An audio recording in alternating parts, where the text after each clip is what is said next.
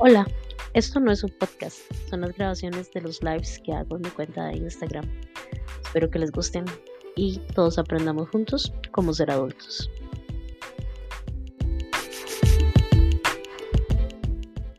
Hola, y yo les había dicho que no sabía si el anterior iba a ser mi último live sorpresa del año, pero dado que hoy me topé con un mensaje que me pareció un poco fuera de la realidad, apartado de la realidad, en uno de mis reels sobre el coaching.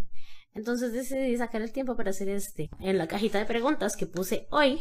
Entonces pensemos que esto va a ser como la realidad de los coaches, parte 1, parte 2, tal vez parte 3, no lo sé.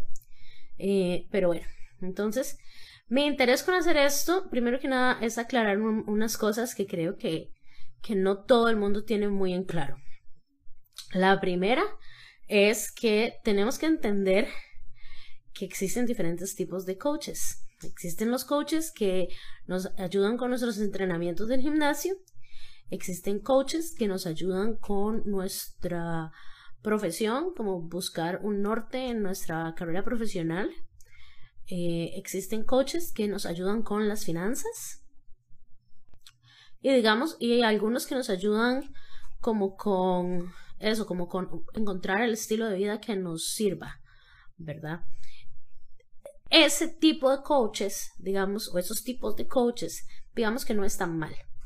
¿Qué es lo que pasa? Que se ha prostituido y se ha tergiversado mucho esa práctica al punto de que ya eso se perdió, ya esto que una persona que viene a enseñarte cómo manejar tus finanzas, lo que viene son con eh, con habladas ahí medio de programación neurolingüística, de motivación, ¿verdad? De cambia tu actitud y manifiesta y todo eso. Eso es el problema, ¿ok? Y en realidad el problema de estos coaches que dejaron de ser coaches, dejaron de ser motivadores o lo que sea que querían ser inicialmente y no se metían en asuntos de salud y no me refiero solo en salud mental sino también se meten eh, mucho en por ejemplo em, áreas de nutrición verdad eh, obviamente en salud mental obviamente se meten también en áreas de salud digamos eh, lo normal de la salud porque comienzan ya a recetar remedios y cosas y ahí es donde comenzamos a ver donde comienza a perderse esa delgada línea entre soy un coach y soy un terapeuta, soy un timador y lo que se llama coaching coercitivo. No todas las personas han escuchado hablar del coaching coercitivo, pero eso es muy usual en las eh, estas como las estafas piramidales, ahora también se da en esto de inversiones, entre comillas, ¿verdad? Y el otro día estaba hablándome a alguien de esto, que se, se había eh, comprado como un paquete o se había unido a una gente, no sé, que le iban a enseñar a hacer trading, ¿verdad? Como inversiones y eso. Y que básicamente era como una secta. Eso es el coaching coercitivo, donde lo que buscan es amedrentar a las personas o llevarlas a un punto emocional y mental de desgaste absoluto, en donde tomar decisiones es un poco difícil, es muy nublado y ahí se aprovechan de ellos, ¿verdad? Entonces hay que entender eso. Eh, hay algunas personas que defienden el coaching diciendo que como esta mujer que les comenté temprano que decía que porque algunos psicólogos nos sentíamos amenazados. Eh, yo les contesté en el en el cómo se llama en las historias brevemente y, no le contesté allá en, el comentario. Brevemente le dije que yo no siento que los psicólogos nos sintamos amenazados por los coaches de vida. Sentimos que la seguridad y la salud social está amenazada por los coaches de vida, absolutamente. Eh, son peligrosos, son absolutamente peligrosos, ¿verdad? Especialmente aquellos que no tienen ningún tipo de formación en lo que se refiere a salud. Y como hago de una vez la acotación, no solamente me refiero a salud mental, sino a cualquier criterio que tenga que ver de salud. ¿Qué sucede? Que hay muchas de estas personas que no tienen información alguna en temas de salud.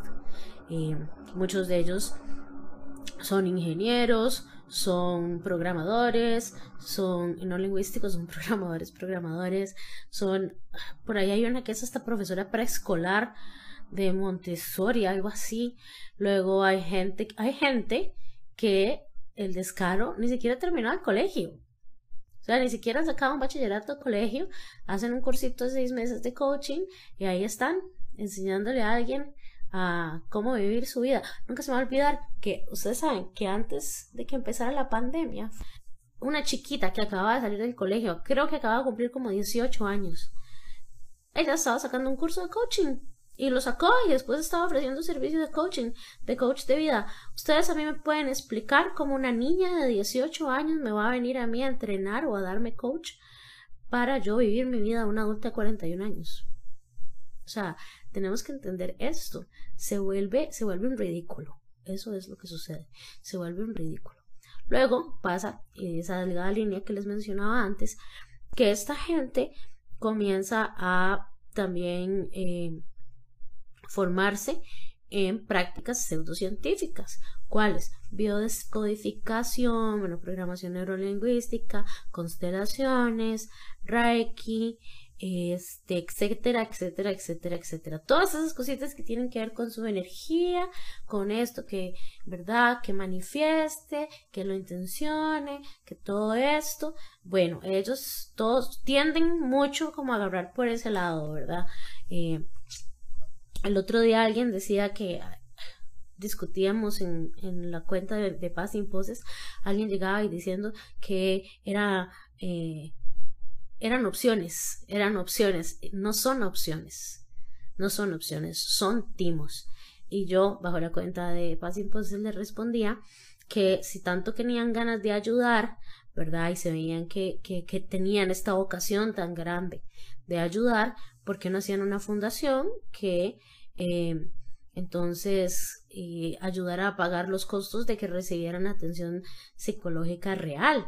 En vez de estarse ellos pagando cursos sin tener la formación adecuada para luego ir a sacarle más platita a los demás. Dudo que me haya respondido, porque si no yo ya habría respondido también. Pero me imagino que, que estas son cosas que no les pasan por la cabeza o eligen ignorar.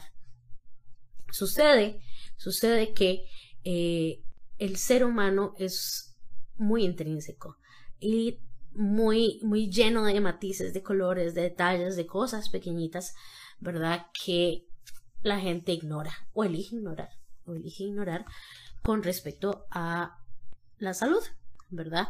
Eh, a esta chica yo le comentaba la de la mañana que ella decía que su mamá tenía 30 años de ser psicóloga y que además era coach de vida. Aquí yo lo primero que pienso es, eh, bueno, a mí me daría vergüenza con toda honestidad, poner a la par de mi título de psicóloga que tanto me ha costado a mí en la vida porque nadie me ha regalado lo que yo he estudiado, el tiempo que yo he dedicado, el esfuerzo que yo he tenido, eh, los años, ¿verdad?, que dedico y que seguiré dedicando hasta que mi cabeza me lo permita para formarme como psicóloga.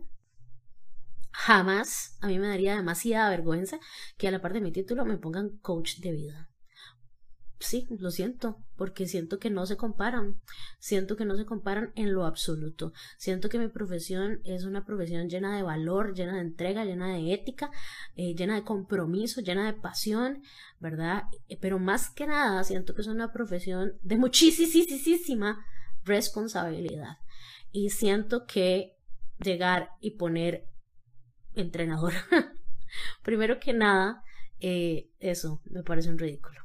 Segundo, eh, pero esa es una opinión personal mía. Segundo, me parece a mí que quiénes somos nosotros para entrenar a nadie para hacer absolutamente nada. Todos en esta vida somos seres humanos con errores fatales, con problemas, con malas decisiones, con de todo. ¿Quiénes somos nosotros para venir a decirle a alguien cómo vivir? Ni siquiera un psicólogo se atreve a hacer eso. Entonces, eso es muy importante, ¿verdad? Yo me quedo pensando esto. Si tanto me ha costado a mí estudiar, ¿verdad? Y formarme, y, lo sigo haciendo, y como les digo, lo seguiré haciendo hasta que la vida me lo permita.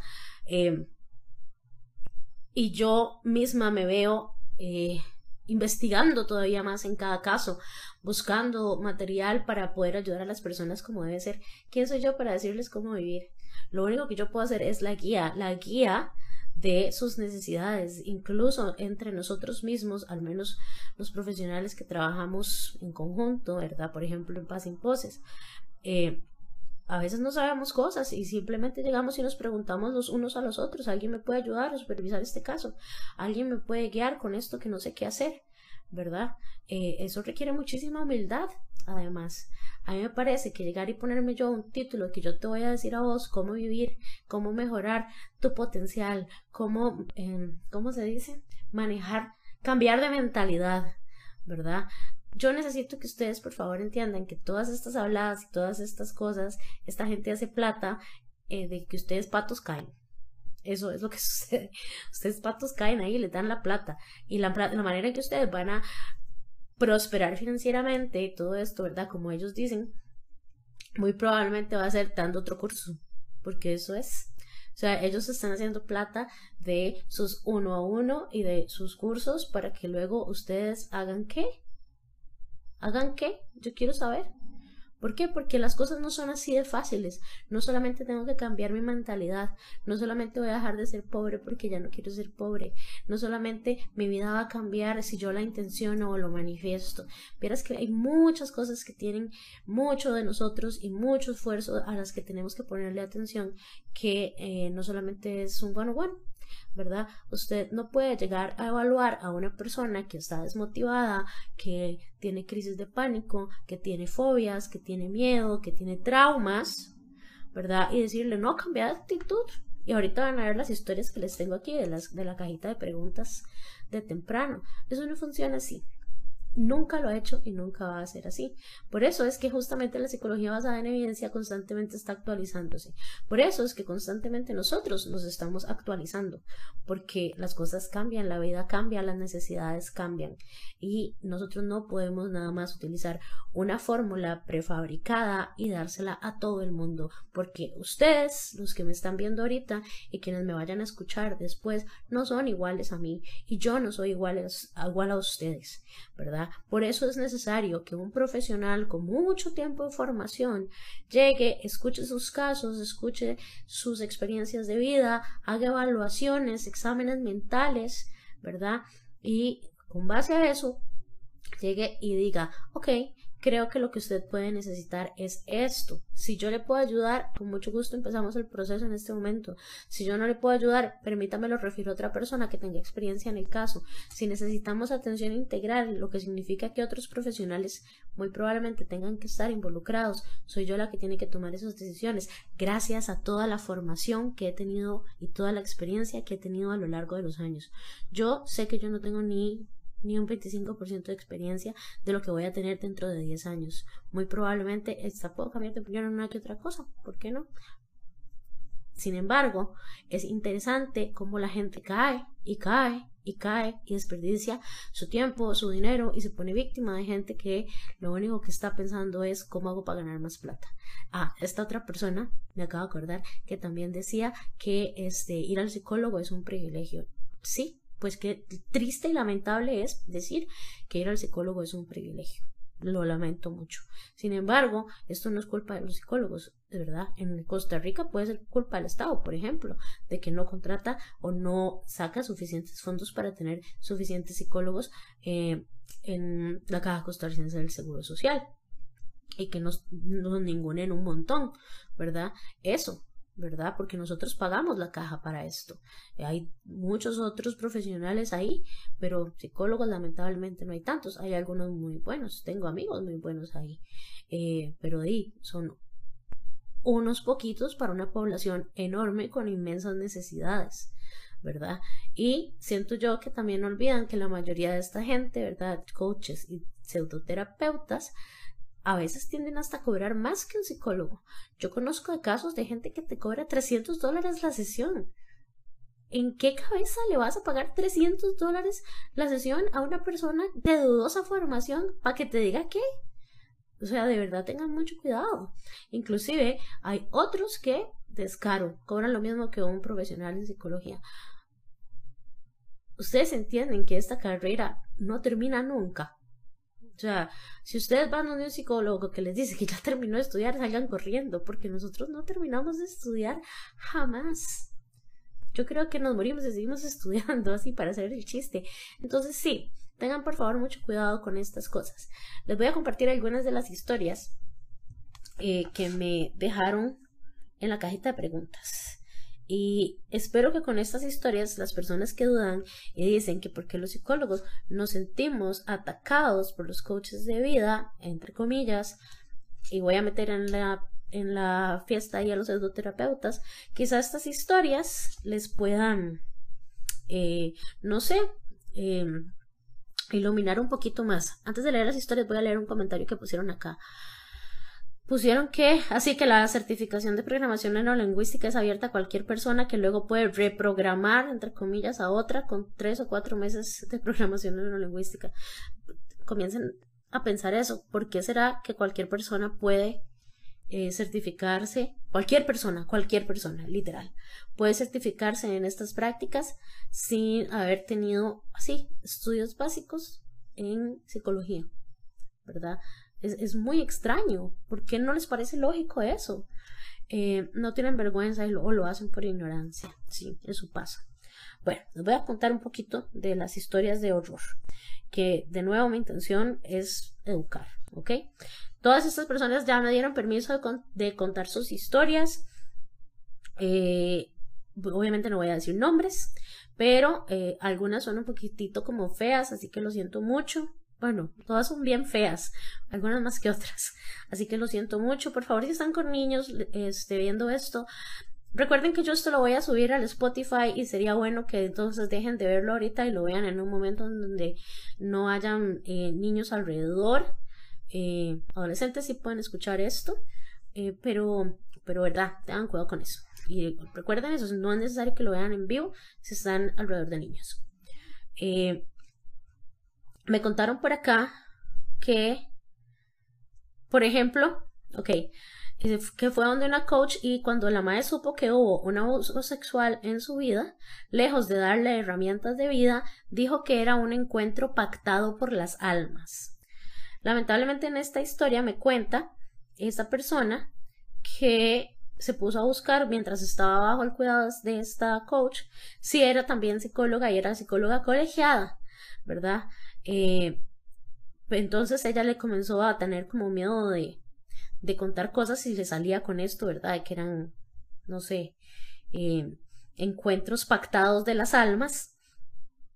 Entonces ella le decía también que a las diferentes inseguridades y cosas que ella tenía y las enfermedades, ella le decía que era todo somatización, ¿verdad? Eh, por ejemplo, que si le dolía el oído era por inseguridades que tenía y hacía asociaciones así, ¿verdad? Sacadas de la manga. Eh, que el estrés claro que el estrés podía darle colitis y así, que eso es como normal, eh, pero ella también le decía que, que no se molestaran en hacerse exámenes o gastroscopías que tenía que hacerse porque ya en su familia había un cáncer agresivo, entonces ella quería hacerse estas pruebas y esta persona le decía que era mental y que no era necesario que se hiciera esas pruebas, ¿verdad? Que esas eran herencias eh, y que eran por, por eso esas conductas y esas, y esas enfermedades que eran herencias y eran somatizaciones que era un problema mental. Entonces dice que bueno, que al final sí se hizo los exámenes y que efectivamente de una vez le tenían que dar tratamiento porque lo que tenía ya podría haberse eh, convertido en un cáncer, era un precáncer, algo como parecía un precáncer. No soy doctora, entonces no sé si eso existe, yo estoy leyendo. Luego, eh, Dijo que ella y su expareja habían pasado por una época muy oscura y violenta. Eh, cuando comenzaron a vivir, a convivir, eh, le contaron a esta persona que, que necesitaban terapia de pareja porque, porque ella sentía que había algo que tenía que trabajar. Eh, la mujer nunca les dio pelota suficiente para que tuvieran terapia de pareja, nunca les dio seguimiento, tampoco hizo ningún énfasis en nada tenían actitudes violentas entre, entre ellas, ¿verdad? Eh, y ella simplemente nunca les puso atención porque decía que hay gente que se deja amar así. ¿Pueden imaginarse eso? Pero bueno, el punto es que incluso psicólogos, ¿verdad? Llegan y se ponen en estas prácticas. Esta claramente era una pseudoterapeuta. Con este asunto de que eran herencias y todo, casi que me atrevo a pensar que era una consteladora familiar. Porque eso es lo que normalmente hacen los consteladores familiares. Eh, luego, entre las otras historias que me pusieron, las voy a leer así como están. Dice, le voy a contar mi experiencia. Hace casi 10 años yo me estaba divorciando con mi bebé que no sabía ni qué hacer con la vida. Y una persona que seguía en redes sociales estaba en una secta de coches de vida. Bueno, ahora ella probablemente sabe que es una secta de coches de vida. Empezó a ofrecerle como seis sesiones gratis. Y como yo no sabía qué hacer y pues era bien ingenua, me, ingenua, me apunté. Esa persona dijo que cualquier situación se podía trabajar. Bueno, pues yo fui y le, y le empecé a contar.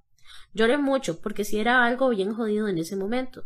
La persona esta estaba totalmente callada sin decir palabra en todo ese tiempo. No me dijo nada. Nada, nunca. No me dio ninguna tarea. No me dijo, ¿y crees que, qué crees que se puede hacer? Ni siquiera.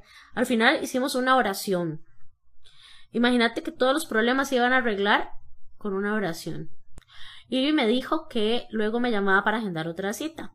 Obvio, nunca me llamó porque sabía que no iba a poder manejar el caso porque yo lo que necesitaba era una psicóloga, un abogado de familia y alguien que no solamente me dijera si tú lo deseas puedes volar, porque la vida no es así.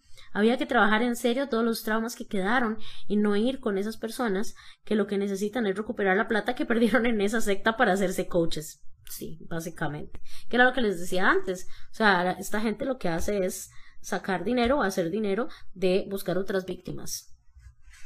Esta otra historia que me dijeron que también podía contar es muy importante porque esta historia es de un psicólogo. O sea, ya, ya esta persona es psicólogo eh, y, trabaja, ¿verdad? Pero en este momento apenas, apenas estaba como saliendo del colegio, me parece. Eh, estaba como entrando a la U. Así, aquí dice, se la voy a leer. Dice, yo recién iba entrando a la U y estaba teniendo muchísima habitación en espacios socioafectivos. Me daban crisis de pánico y tuve que ir varias veces a emergencias.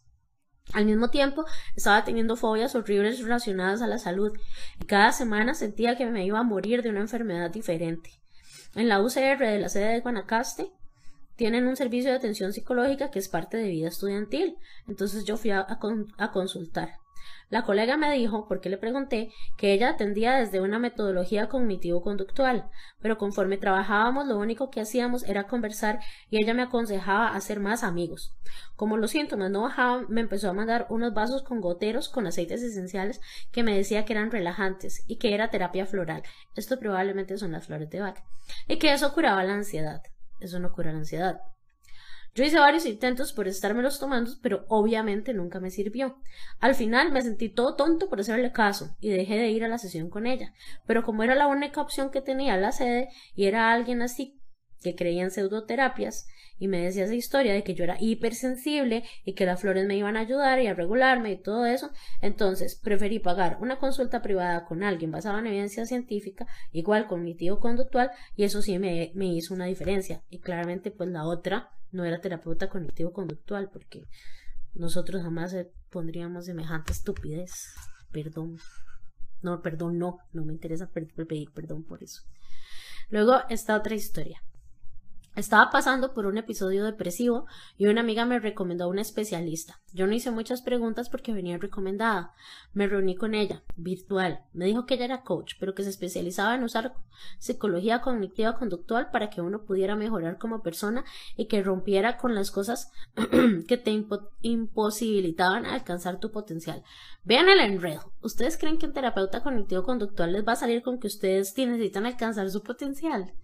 Esto ya aquí era la primera este, bandera roja. No la vamos a culpar a, ella porque pues obviamente no sabía. Por eso es que los psicólogos tratamos de informarles a ustedes aquí lo más que podemos y educarlos, ¿verdad? Para que estén ojo al Cristo con esto. Pero bueno, imagínate. Para ella yo no tenía depresión, solo estaba abrumada y fallando en alcanzar mi potencial. Alcanzar mi potencial. Me encanta eso. Y cada vez que me reunía con ella era como que solo tenía que reprogramar mi mente. Un terapeuta conectivo conductual no les va a decir eso tampoco. Que era que mis pensamientos no se alineaban con mis acciones. Que tenía que ser más disciplinada. Oh, es facilísimo. Que tenía que madrugar más, todavía más fácil. Que tenía que manifestar más. los psicólogos cognitivos conductuales no les vamos a decir que manifiesten nada. Y procrastinar menos. Si ustedes supieran todo lo que hay detrás de procrastinar y las evaluaciones que hay que hacer para ver por qué una persona procrastina. Pero bueno, y esto también, una coach jamás en la vida va a poder estudiar terapia cognitivo-conductual porque para eso hay que ser psicólogo. Yo en realidad estaba súper mal en una depresión entonces, todo lo que hacía y las críticas de ella diciéndome que no estaba alcanzando mi potencial solo me hacían sentirme más miserable. Por dicha, tengo otra amiga que es psicóloga, quien le conté un día lo mal que me sentía con terapia y me dijo que eso no era normal y que no era realmente psicología. Eh, imagínate, ¿verdad? ¿Cómo le van a decir esto a las personas? Aquí otra persona me contó, aunque con esta es una de las personas con las que voy a tener como una entrevista y les voy a, compartir luego, le dijo un coach eh, que lo que ella tenía era algo hormonal y le dio de alta en media crisis. Esto es muy usual. Usualmente los, los coaches o la gente que, que da terapias, entre comillas, y todo esto, son bien, bien gatos para hacer esto. Eh, cuando se ven como eh, arrinconados, ¿verdad? En, en la crisis de alguien, patitas y salen corriendo, porque claramente no la saben manejar, ¿verdad? A ella le dijo eso, le dio de alta en plena crisis. ¿Cómo le vas a dar de alta en media crisis a alguien? O sea, jamás, ¿verdad? A mí me, acuerdo también una historia de alguien que me contó, fue una paciente, no creo que, no sé si fue alguien aquí en, en, en por mensaje privado o fue una paciente que me comentó que iba donde una persona que yo conozco, de hecho, que eh, ella se, como que se quiso vender como psicóloga sin decir que se estaba vendiendo como psicóloga, eh, y lo que es es este, ¿cómo se llama? Consejera bíblica, pero le agarra por hablar de psicología y hablar de logoterapia y decir que la logoterapia es algo así como la psicología espiritual y no sé qué es que por favor entendamos que eso es mucha hablada de caca porque no lo es. Eh, pero bueno, entonces inicialmente como que le daba como dar esa, esa ilusión de lo que ofreciera terapias. Ya creo que lo ha dejado de hacer, por ahí alguien me contó. Pero bueno, porque se ve arrinconada, claramente. Entonces, esta persona entró en una crisis de pánico y la llamó ¿verdad? Porque estaba en una crisis de pánico. Y claramente esta persona no sabe nada de primeros auxilios psicológicos y la otra le pedía ayuda, ¿verdad? Por teléfono y le pedía ayuda y le pedía ayuda. Y en medio de la crisis la otra le dijo, como yo no soy psicóloga. Y entonces ella dijo, ¿cómo que no? Si tengo no sé cuánto tiempo de estarle pagando. Y le dice, no, no, yo soy consejera, no sé qué. Y, la y le colgó el teléfono en media crisis. ¿Por qué? Porque no son psicólogos y porque justamente era lo que yo les decía en el reel este. A veces ocupamos porras, sí, pero las porras se las pueden dar sus amigos, ¿verdad? Incluso a un jefe, un compañero de trabajo y no les va a cobrar, ¿verdad? Pero esta evaluación, ¿verdad? De ver si ustedes lo que necesitan son porras, si tienen una enfermedad mental, si están pasando por un trauma, si están pasando por una depresión, si están pasando por un duelo, ¿verdad? Esta evaluación la tiene que hacer un psicólogo. ¿verdad? No la va a hacer un coach de vida, no la va a hacer un pseudoterapeuta, porque no tienen los años ni la formación que tenemos nosotros para identificar todas estas cosas. Además, que es importantísimo que ustedes, no sé si consideran, pero me vale, o sea, me encantaría que lo consideraran mucho. Eh, las personas que hacen esto, eh, lo hacen sin entender las necesidades reales de la gente, porque lo único que quieren es echarse plática para adentro.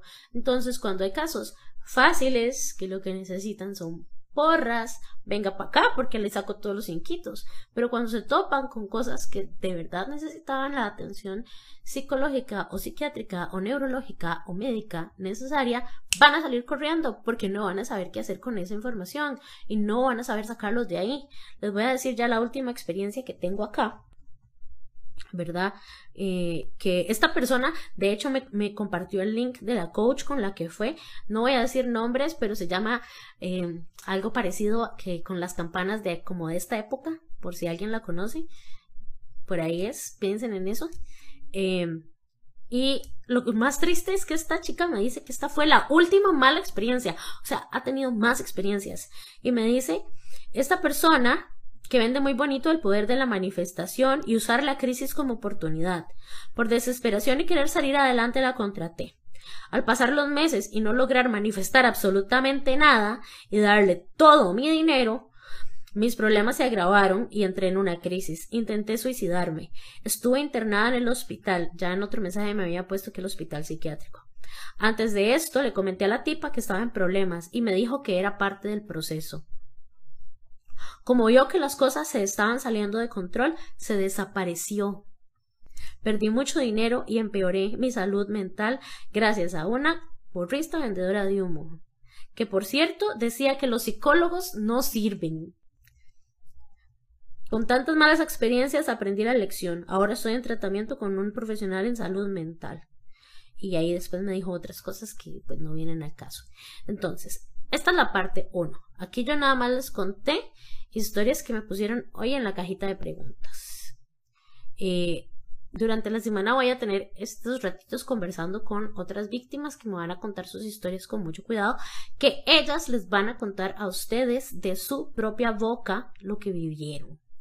Entonces, para que vean que no son cosas que yo me invento, eh, vamos a hacer esto y ojalá durante la semana yo pueda también subirlas al Spotify, si no los voy a subir en la siguiente semana.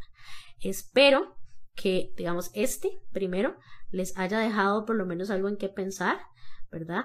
Eh, les haya también dado algunas luces si están en peligro, porque sí, si están con un coach de ustedes están en peligro. Eh, si están en peligro, si están botando su plata, ¿verdad? O si estaban pensando en buscar ayuda, ser un poquito más cuidadosos. Eh, vamos a esperar entonces esto. Muchas gracias a los que se conectaron hoy. Ahorita les subo esto al Spotify y eh, agradecería de todo corazón cuando lo suba que lo compartan. Que lo compartan porque la idea es que salvemos a otras personas y busquen la ayuda adecuada y deje de haber víctimas y ojalá dejen de haber timadores como estos porque yo no les puedo explicar lo que es tener que escuchar estas historias una y otra vez. Eh, tengo historias de pacientes que no cuento porque tengo que respetar su acuerdo de confidencialidad, pero por eso pedí temprano que otras personas que estuvieran dispuestas a compartirme su historia lo hicieran. Eh, y si tienen más interés, eh, me escriben y yo pues siempre respondo. Que tengan muy buenas noches, gracias por estar aquí. Bye.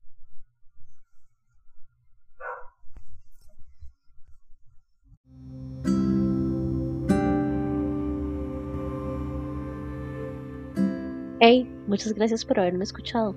Si este episodio te llamó la atención, aprendiste algo o solo te pareció interesante, agradecería mucho que lo compartas. Es bueno que otras personas también aprendan con nosotros. Nos escuchamos pronto. Chao.